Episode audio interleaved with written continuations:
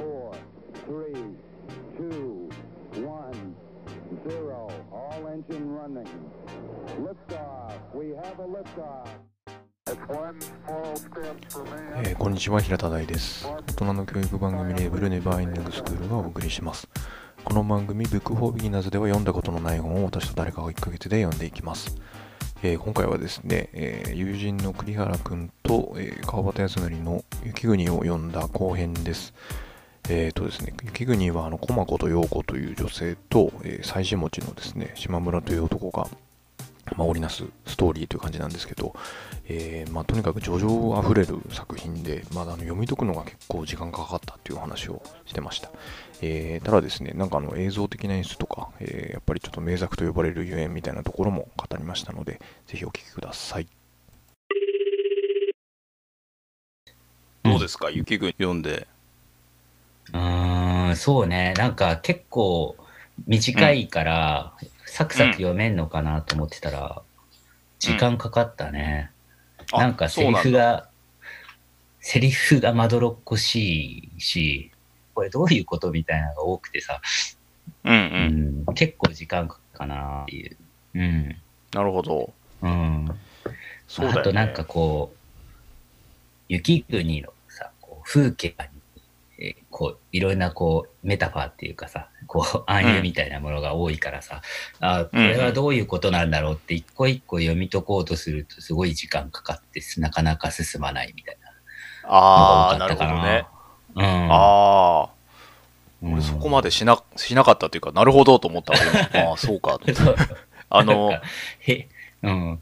部屋の隅で死ぬ虫みたいなところがさ、う、そうそれさうん、そう、ね、あったよねうんうんあった。でもそれもさ、これつまりうんどういうことなんだろうみたいなのね。こいやう。うん。あのーその文脈で言うとその俺メモしてて、そのうん虫の死骸を指うでん、拾いながら、家に残してきた自分の子供を思い出すっていう島村っていう主人公うんうがん。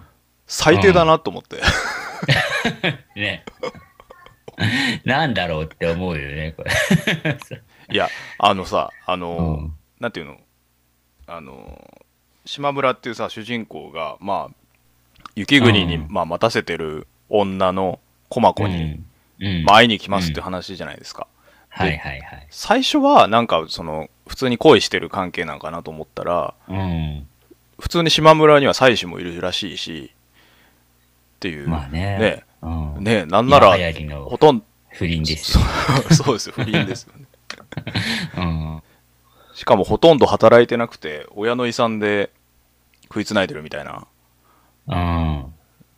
まあ、そこそこの、まあ、あの、言い方は良くないけど、まあ、クズ、クズ、クズとまでは言わないけど、あの、まあ、あんまりちょっと人間的に、うん？っていう、まあ、今のそうね道徳観念からすると、うん。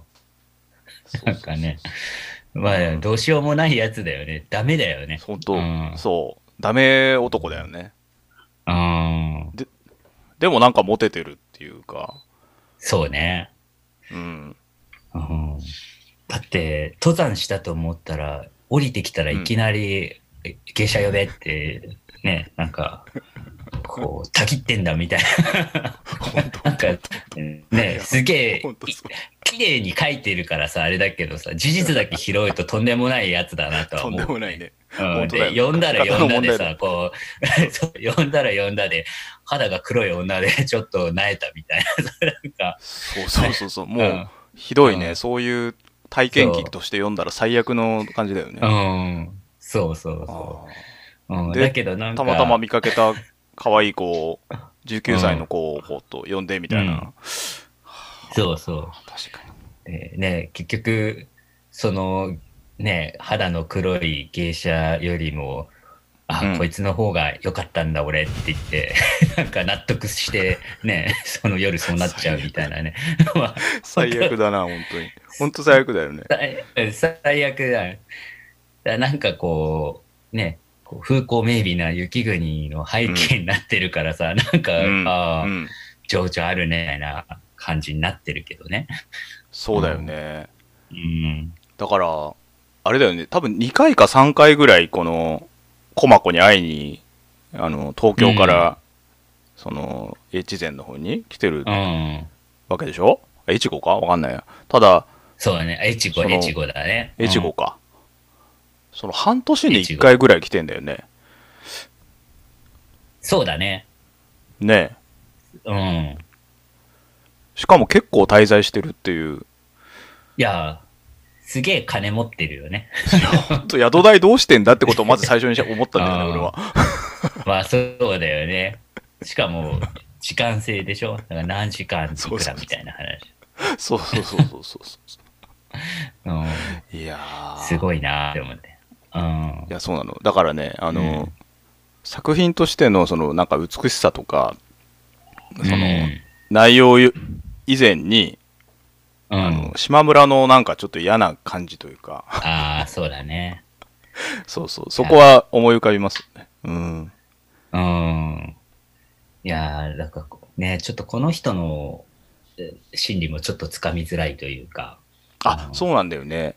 うん、うん。結局、島村が川端本人じゃないとは言いながら、ちょっとどうどういう人がモデルなんだろうなっていうのはね、なかなかつかみづらかったなって。うん。うん、うんでもなんかあの解説かなんかにあのーなんていうの駒子が本来その主人公的な役割で、この島村はその鏡的に書いてるみたいなことをなんか書いてたうんようなうん、うん。川端自身のなんか解説。まあでも確かにあのーなんか印象薄いというかうん。やっぱ駒子のその心情とかがやっぱり作品の主だったりする感じがしてるから、そこはあるよねね。なんかね。ううん。ん。やっぱりなんか、こう、コマコの、なんだろう、生きている感じっていうのがさ、こう、島村の、こう、大敗的な感じとコントラストというか、ああなんか確かに。逆に島島村みたいな、こう、ハスに構えてる人がさ、こう、うんその人の目で見るから、こう、コマコが生えるというか、生きるというか、ところあるのかなと思ったけどね。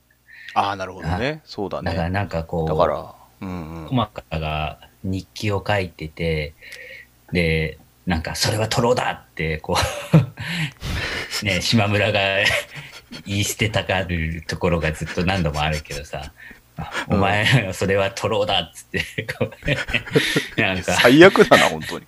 最悪だけど、自分自身も、の、こうやってること、生きてることもトロだっていう思いがうんうんうんうんまあうん、それがこう雪国っていう自然の中でさ、まあ片田舎でね、うん。こううんうん。一生懸命こう生きてる駒子の性のあり方みたいなものがさ、まあうん。トロのように思われながらも、逆に純真で素晴らしいものだみたいな感じに、こう逆説的にこう昇華される感じっていうのは、だからまあ島村はどっちかっていうと、まあそういうふうにすることによって、駒子の生き方っていうか、ね、こううん。他愛ない、こう、生き方をこう、肯定してるというか、素晴らしいっていうようなとこはあるのかなと思う。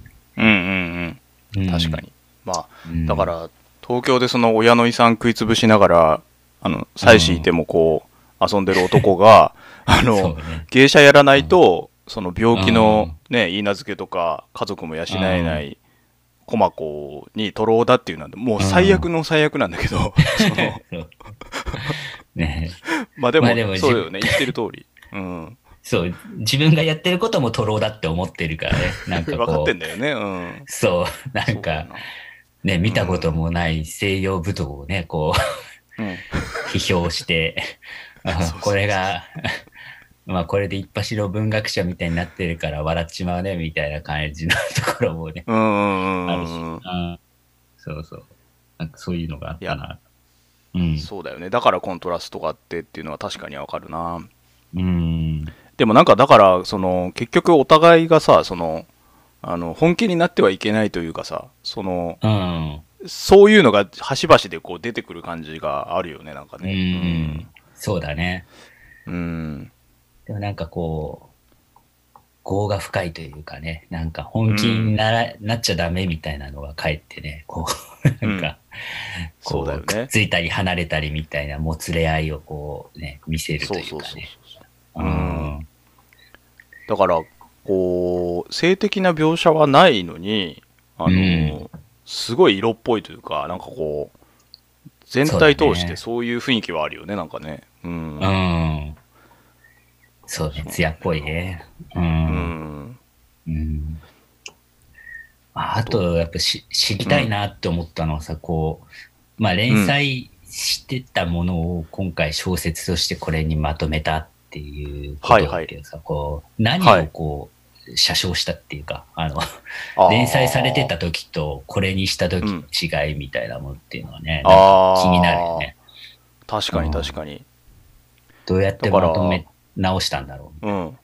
うん、だからさっき言ってたその駒子があの日記を書いて徒労だみたいな、あそこはうん。もともと表題が徒労だったとかって書いてたけど、ああ、そうなんだ。そうそうそうなんか解説かなんかにであ、本当。うんだからそそういう章分けで多分題題名つけて連載してたうん。だろうなっていうのは思って、うん。あの確かにでもその一筋のね一本の話にまとめた時に、あのね本当そこでどこを捨ててどこを生かしたっていうのは確かに結構うん。あのね前編であの川端康成記念館行った時にあの、うんあの書き直しがね結構あったって書いてたもんうね,あそこにね、ん。そうそうそそうなんだよなう。うん。なんかね、やっぱ、うん。最初に戻っちゃうけど、やっぱり表現がうん指摘というか、まあうん分かりづらいんだよね。なんか説明的じゃないというかさ、うんなんか最初にね、陽子、陽子って読むんだよね、多分ね。なんか陽子だと思う。うん。うん、あの、出てきてさ、こう、悲しいほど美しい声みたいな、こう、その人の声をさ、表現するけどさ、もう、いきなりさ、こう、悲しいほど美しい声っていうのがさ、まあなんか暗示的なんだけど、どんな声だろううとかさ、こう、いろいろうん。想像させるし、なんかそういう、なんだろうな、表現がうん。うん。まっすぐじゃないっていうのかな。わあわかかるわかるわかる。うん。そうだなうん。うん、なんかそういう、なんか就職後がものすごく多いからさ、こう、うんうんうんでもまあその言葉にはなんかきっと必然性があるんだとすると、まあどうしてこういうふうにしてんだろうっていうのをもう読み解くのにすごく時間がかかったし、まあ読み解けなくてさ、やっぱりずっとすっきりしないっていう。まあでもこのすっきりしないっていうのが今にはないものなのかもなとは思うね。なんか、あうん、なんかね、今の小説とかを読んでるとさ、こう、うん。もっとこう、こんなたわいもないことでさ、何十ページも使わないじゃん。うん。思ったりがうんどんどんすごいスピードで展開してってさ、うん。誰かがなんか行動してるし、あんまり誤読の幅がないっていうかさ、ああ確かに確かに。うんなんだろう、あ、こういうことだからこうなんだねとかっていう、なんか出来事のこう、うん。衝撃、衝撃度っていうかさ、こう、あ、うんうんこんな風になっちゃったの？みたいな、あの快感があるけど、うん。なんかどっちかっていうと、本当に他愛もないさ、やりとりをさ、うん。こんなにネチネチと書くんだ。でもそのネチネチのそうう。ん。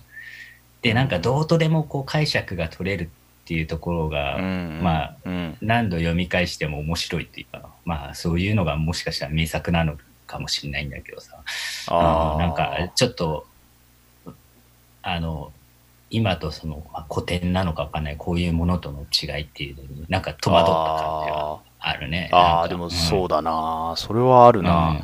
なんかこうさっき言ってた陽子？そのだから冒頭で、あのねいわゆる一番有名なあの、我々もうろ覚えだったあの そうね。国境のトンネルを抜けると。ね雪国だったでしたっけ？そうそうそう。今でも覚えてないというね うる覚えなやつね。うろ覚えあ長い国境のの長い、国境のか。の長いトンネルを抜けると雪国であった。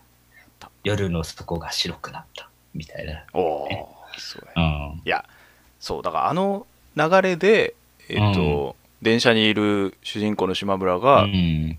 まあ、近うんく隣なのかな、通路挟んで隣ぐらいなのかな、うんにいる陽子を見て、うん多分陽子も16とかなんかもう10代だよね確か若いあ、そうだよねね。多分、だよねうん。うん。でそのうん美しさと儚さとで病人を連れてきててうんで。なんか弟がその駅で働いてんのを見かけてその陽子が叫ぶ窓開けて叫ぶ時にそのなんか悲しいほど澄み渡る声みたいなこと書いてて、うん。だ確かに僕もそこの悲しいほどっていうのがうん。全然、でもしかも何回も出てくるんだよねこの形容詞というかうんそうなんだよね。なんか、そうその陽子って多分すごい生真面目というかさ、なんうんか、目なんだよね。で、うんなんか、多分、その、こ国鉄で働き始めた弟をよろしくっていうことを多分最初冒頭で言おうとして、窓開けて、うん。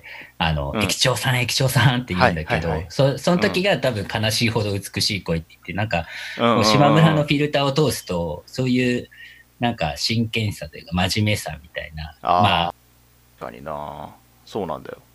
でもこの陽子と陽子と駒子と島村がこうの中心に話が進んでいくじゃないですか、はいはいはいでちょっと島村は陽子に惹かれていくみたいなところも、うん。うんあ、の駒子が感じ取ってうん、なんか牽制させたりとかなんかこうしていくんだけどうん。なんかあのー最初のところでこう陽子にこのいたわる女の幼い母ぶりはみたいなああ。の表現とか。ね。そうそう、あと駒子に対してもうん。なんか母のようなものさえ感じたみたいなことを書いてて。うん。やっぱこう母。完全に年下のね二十歳ぐらいの子と10代の子なんだけど、うん。島村30何歳の島村がその母母母性を感じてるっていうまあまあバブミというのか あのおぎやりというか。うん。あるね。あるんだよ。母、母的なものへの憧れというか、そうだよねかスッと惹かれちゃうものがあるのかね。うん。そうだからその川端のその孤児孤児であるっていうところのはい、まあはい。わかんないけどねそこが全部現れてるかどうかわからないけれどもうん。なんかやっぱそういう文脈で出てきた言葉でもあんのかなとかうん。うん確かにね。そうなんそうなんですよねなんかこう、寝なし草とは言わないけど、どっかふわふわしてるところがあるね。うんうんううんん。まあ、そういうそうなんだよな自分をこう、どっかに 寄り添わせたい 願望が強いのかもしれないね。そうそうそうそううん。あとはなんかそのうん。でいたまあそのほとんど働いてないんだけどそういう西洋舞踏の本を、うんまあ見てもいないんだけどその本を読んで批評するみたいなことを島村、がやっててっていう。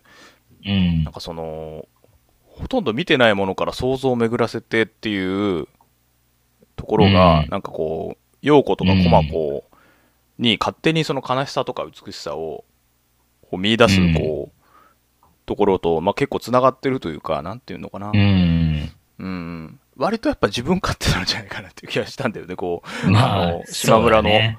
そうそうそう。うん。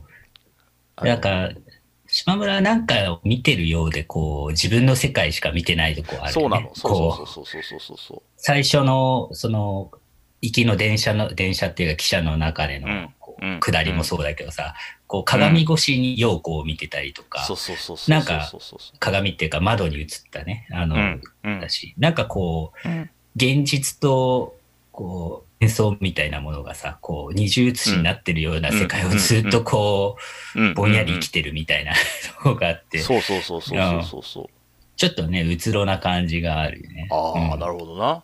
まあそういう意味ではあれか。あのーまあそうだよね。で、でなんていうのかな。灯火みたいなものと、あの、うん陽子がこう重なって、うんその鏡というかね、窓、車窓に映った時に美しさとなんか儚さを見出すみたいな。うん。うん。まあ言ってみればそれがまあ最後のなんか多分陽子が燃えてこう火事で亡くなるところとかとうんこう、まあわかんないけど、繋がってんのかもしんないけど、うんあの、あれだね、ある意味こう、全然関係ないかもしれないけど、あの、のび太の鉄人兵団でさ、あの、うん。鏡の世界に行くじゃないですか。あの、ああ、はいはいお。風呂とかにこう、あうんの道具入れて、そうだね。だから、ある意味その、最初の冒頭のあの、車窓の鏡を見た中でもう、うん。島村だけそっちのワールドに行ってるというか、なんて言うんだろうな。結局人の反射でしか見てない感じというか、うん。うーん、なんか直に見るというより、うん。やっぱその一枚、その叙情みたいなフィルターをうんこうかませないと、なんか見れない感じに、そういう作品になってる感じがするよね、なんかね。うん。うん。だからなんか、雪国っていうのが幻想というかさ、こうんうんう、都会からあそこに行って、こう、ちょっと異次元というかさ、ああいう世界に入ってく行為なのかなって気がするよね。うんうんうん。だから、すごく雪国が美化されてるとかさ、いや、そうそうそうそうそうそうそうそうそう。そう、うんそうなんだよな。うん。そうなんだよな。なんかだからそれこそトンネルを越えたあたりで、あの、もう映画が始まるというか、もう島村さんの、そうね。ディレクター島村さんのあの フィルターであのそうね。全部切り取られていくっていう、まうん。あね、小説とか作品ってまあそういうもんなのかもしれないけど、なんかそれが結構暗示的にそういうね、車窓とか、うん、あのうん。そういうので現れてたような気がするんだよね、なんかね。うん。そうね。うん。け結構ね、雪国って、くくり方がやっぱ抽象的だもんね。なんか、確かに確かに確かどこですかって感じがするよね。まあ、一応こう、湯沢だって書いてあるけどさ、なんに。か、雪国っていうタイトルにしたのっていうのは、すごく抽象的だなっていう気がしてて、ゆまあ、雪国とはこういう世界でこういう生き方をしている人たちがいてみたいな、なんかうん、うんうん具体的に書いてるようで、ちょっとこう、おぼつかない感じがあるのは、なんかそういう、なんか島村の感受性もあるのかなっていう気がするね。なんか。うん。いや、そうなんだよな。でもね、うん僕はそれこそ秋田の出身だけど、あの、うんやっぱり、こう、なんか、あの、肌にヒリヒリくるような、こう、寒さとか、あの、うん。寒くてもその家の中でこう、つつましく生きてる感じとかが、うん。なんかすごい、それこそ雪国感としか言えないっていうのかな。それはすごく感じて、そうね。だから、そうだ。でも、だからさっき言ってた雪国っていうその抽象的な、その、言葉から紐づくう、ん。その島村さんの叙情で、うん女の関係とか、雪国のその、風物を捉えていくみたいな、あの、はいはい。ちょっと詩詩に近いというかな。そうなんだよねうんね、なんか叙情にやっぱり重きが置かれてる気がする、リリカルな方うに。ん。うんそうなんだよね。うん。まあ、だから読みづらいのかなとかって思うあ、そうだよね。う。うんん。そう。なんか、あのー結局、駒子と、その、病気で運ばれてきた、その、いいなずけらしうきん。幼馴染の男性なのかな、その人うん。の関係とか、うん。あと、駒子と陽子って結局どういう関係だったんだっけっていうのを、あれ、あ、そうね。ここれ兄弟、姉妹だったのか？姉妹じゃなくて、あれじゃない、同じ、なんだっけ、こう、お師匠さんのもとにいるあ、そうか。人だなんじゃない？そうか。そうそうそう。で、お歌いというか、うんそう。で、お師匠さんの息子と、駒子がいい名付けなんだけど、うん。陽子は、その、なんお師匠さんの息子のことが好きだっていう。うんうんうんうん。だからまあ、三角関係なんだろうね。そうだよね。うん。でも、そこにも、ま、全く関係のない島村さんが来て、うん。ややこしくして、で、あね。いやいや。まあそうだね。ややこしまあ、小箱においてややこしくしてるだけなんだよね。うんうん、そうそうそう。でもちょっと陽子もなんか東京に連れてってくれませんかみたいなことを言ったりとか、まあね。もねあれが死んじゃったからね。その、そうそうそう。息子がね。うん。うん。だからもう生きてる生きてる意味がないというか、ね、うん看護する意味がないから、ここにいなくてもみたいな話だ。だから、まあ、陽子は分かりやすくてさ、すごい真面目なんだよね。こう、うんうんうん。駒子は、そのお師匠さんの息子の言い名付けでありながら、ね、なんか、気持ちがどこにあるのかちょっとよくわかんない。確かに確かに。う。ん。そうね、なんか、なんだっけな。ほ結構思わせぶりなセリフが多いよね。こう、あの、うん。あんたそれがいけないのよとか、あんた私の気持ちわかるみたいな。そう。いや、もうね、すごいんだよ、振れ幅が。確かに。あんた寝てなあんた寝てなさいって言ってさ、寝ようとしたら、あんた起きてなさいって言って、どっちなんだみたいなくだりとかあったけどさ、なんかうんうもう、そうまあね本、当よねなんか、うん。極端ね。うん。極端だな。うん。でもあの、ちょっとわかんなかったのは、いや、うんなんとなくは分かってんだけど、あの、うん。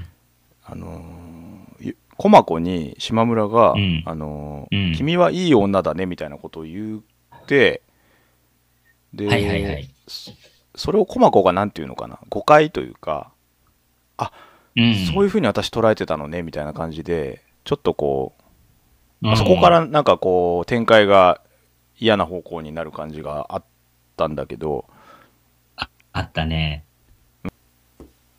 あれが実はちょっとね、分かりきらなかったんだよな。あ、あの、聞き違いの話でね。そうそうそう。あ、これかな？あんた笑ってるわね？とかいうやつか。そう、最初、36ページのとこだね。た笑ってこれかこれか私を笑ってるわねっつって笑ってはしないうんうんうんいや、心の中で笑ってるでしょ、みたいな。後になっても笑うはずだ、みたいな感じのがあって。うんうんうん。ああ。だから、その、結局自分が遊び相手だってことも分かってて、その、うん。うん、まあでも別に島村も大切にしてるとこはあるんだけど、うん。多少駒子がそういうふうに捉えられてるんじゃないかっていう不安もそこかしこでありつつ。うん。なんかどう聞き違えたのかっていうのがよく分かんなかったんだよああ、そうそうそう。あ、これだ。あのん、146ページのやつだよね。あの、平田が言ってるあそうそうそう。うんうん。君はいい女だねっていう、そしたらどういいの、うんうん。って聞かれて、うん。いや、いい女だようんって言ったら、おかしな人って笑ったと思ったら、急うにん、それどういっていう、何のことだみたいなふうに怒り始めて、うん結局あんたは私を笑ってたのねって言って、急に怒り出すっていうところだよね。そうでしそうな島村は、駒子の聞き違いに当たると、はっと胸をつかれたけど、目を閉じて黙っていた。みたいうんうんうんうんそうな。島村もよくわかんないんだけど。よく分かんない感じもあるしあと165ページうに、ん。ねえあんた私をいい女だって言ったわね。言っちゃう人がなぜそんなこと言言って教えとくの、うん。みたいな。あんたと離れるの怖いけど泣いたわ、みたいなことを。まあだから何なんだろうな、うん。本気にさせたりしないでみたいなこともあるのかな？どうなんだろう。うん。うーん。そうね。だからまあ、都合のいい女だっていうふうに言われたくなかあったけど、き結果そうだったのねっていう話なんだよね。あーなるほどね。うん。なんか最初はいい女じゃなくていい人とかだったような気がするんだけど。あなるほどなるほど。そっか。女っていう表現もちょっとあれだったのかなやっぱり。うーん。そうだね。ちょっとうん。何ページか忘れちゃったけど。まあでも総合的に言ったらあの島村さんが全部大体悪いんだろうなっていうのはもう まあね。あ言い悪いで語っかんないよちゃうとね、よくないけど。うんそうそうよくないんだけど、うんあのうん。まあさまあ現代の観点から言えばあの妻子がいても不倫してますしあの、うん。その行った女のなんか近くのうん。なんか10代の子にもちょっと惹かれながら大して責任も取らずに帰るっていううん。あのとかね、自分の家族のことって、虫と一緒にしか思い出されてないからね。本当そう本当それは最悪だなと思ったけどうん。そうなんですよ、一切出てこないよね。うん。そうなんだよないや、うんだからさ下手したらさあのうん。島村がこの雪国に来てなければ、うん。あの悲劇的な結末を迎えることはなかったんじゃないかっていうあの まあまあそれはタラレバの話なんやけどたらればだけど。そうそうなんですよかき乱してもうこの後その要は「雪国」って小説の最後はさ、あのうん。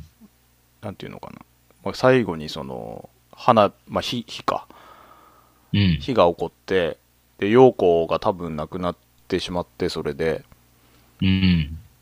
でなんか駒子が慌ててそこに押しかけるっていうところでプツってこう切れてるじゃんうん。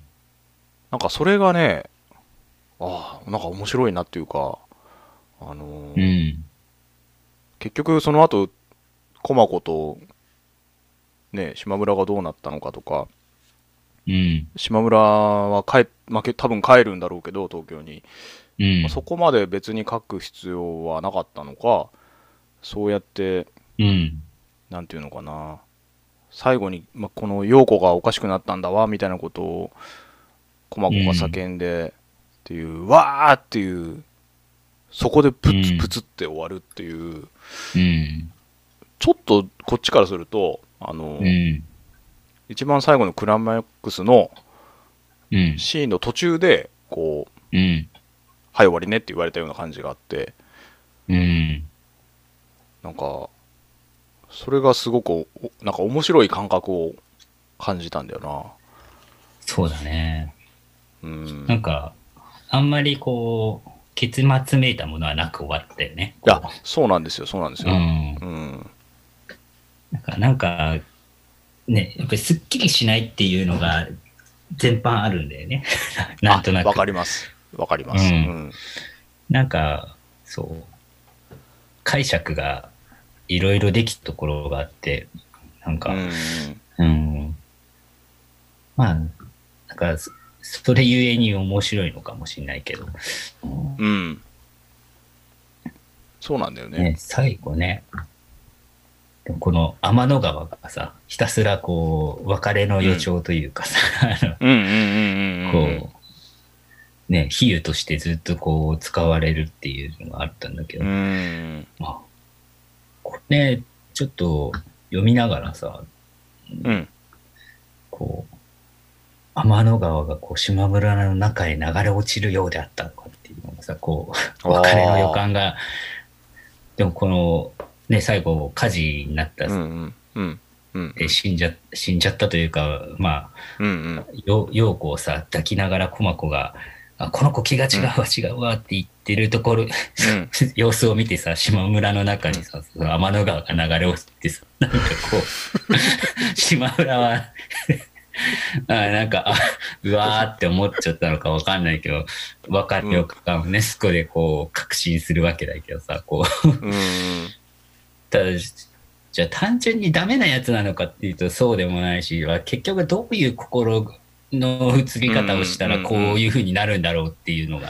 いやーそうなんだよなうんそうなんですよ。だからなんか、あの解説に、あの、うん伊藤聖華かな、うんがあの、うん。島村は決して常人とか女好きという相談存在ではなくっていうふうに書いてあるんだけど、うん。いや、伊藤さん、言うの心苦しいですけど、いや、女好きですよって言おうと思ったんだけど、あの、うん。なんていうのかな、確かにわかるというか、なんかね、その、結構島村装置みたいな感じというか、あの、ああ、そうね。それこそ 天の川が流れ落ちるような、こう、うんう。ん、とかじゃなくてディスとかいう、そういう、あそのう、ね。代名詞になるタイプというか、うん。うん。あんまり、やっぱり本当にもしかしたらカメラ、うんカメラの役割を担ってた人なのかもしれないっていう、ああ、そうだね。うーん、感じがするんだよな。うん。だからなんか、駒子の視点でもしこの物語を書いたとしたら、なんか、うん得体の知れない男にこう、どんどん気持ちが乱されてうん。いく様になるというのか、そうだねもっと不。思議な感じだよね。うん。うん。確かにね、駒子視点で書かれたら、ひどい話だね。うん。そうなんだ。かね、急にうんふらりと来たおじさんがね、本当だよね。お前、いい子だなと。いい子だな。う。ん。トロだなとか言われたりとかね。ドローだなって言われたりとかして、まいやあとんでもなくね。そうそう。ううんん。いや、でも、ただ、まあ、散々そんなね、あの、島村の人間性を言うとそうなっちゃうんだけど、なんか、うん。あのーでもやっぱりこう、美しさはこう、あるよね、この、なんていうのかな、作品全体の、それこそ、そうだね。叙情、叙情だろうな、うんやっぱな。ううんん。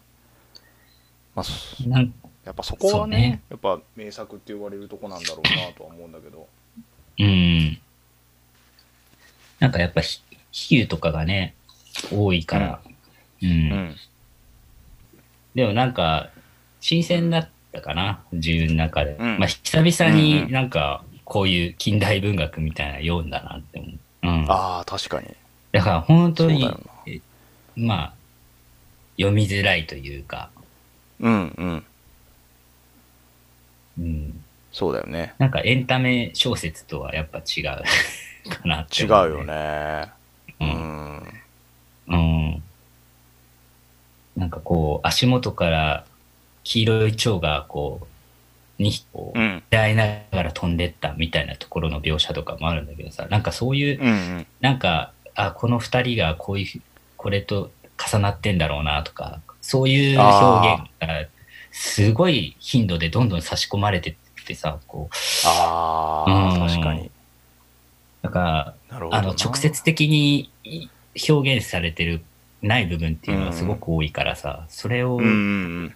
解釈していくかっていうのが面白いなとは思う。だから今言われたところで結構俺あのアニメの映画の声の形を思い出して、うん。そこでなんか主人公のあの石江美也ちゃんっていうあの耳の聞こえない女の子が、うん。あのおばあちゃんが亡くなった時になんかこう蝶がこう羽ばたいてるとこだけが描かれて、うんで小指に止まって、で妹のとこにも行くみたいなのがあってうん。まあそのおばあちゃんのことだったりうん。なんかその前後に起きたその切ないことのこううん、現れだと思うんだけど、なんか結構それに近いというかあのうん。結構、まあ、さっきからカメラカメラ言ってるけどなんか割と小説なんだけど映画寄りというかあ、すごいそう。うねなんかそうい映像う感じががすごい。うん、そうなんかそういう感覚にさせられたんだよなやっぱな読んでてうんう。うん。やっぱそそこなんでしょうかねそのち川端さんのの力の凄さはそうね。うんいやー、すごい細かいよね、こう、スケッチする、こう、捉えるものっていうのがさ。ううんん。なんか、もっとスーッとこう、会話だったりとか物語拾っていけばいいものをさ、すごいこう、うん。細かいところをこう、ネチネチと描写してって、まあでもその分こう目に浮かぶというか、すごい映像的だなっていう気がするね。う。んうん。うん。えーいかがでしたでしょうか、まあ、やっぱ雪国ってこういうなんかですねそのさっき言ってたリリカルというか叙情みたいなところがですねすごくよく溢れた作品だなというのが改めて思いました。えーとですねで次回ですね栗原君と読むのは、えー父が娘に語る、えー経済の話という本がありましてヤニス・バルファキスさんというあのギリシャの財務大臣ですかね財政破綻した時の財務大臣、えーですね、えーなんかとてもあの経済学とかちょっとお互いあのー勉強してこなかったなっていう話をしてたのでここでですねぜひこういう本を読んで、まあ、自分の子供たちとかにも話せるようになりたいねみたいな話をしてました。はい。ちょっとぜひですね1ヶ月後、えー一緒に、えー読めるといいなと思います。お願いします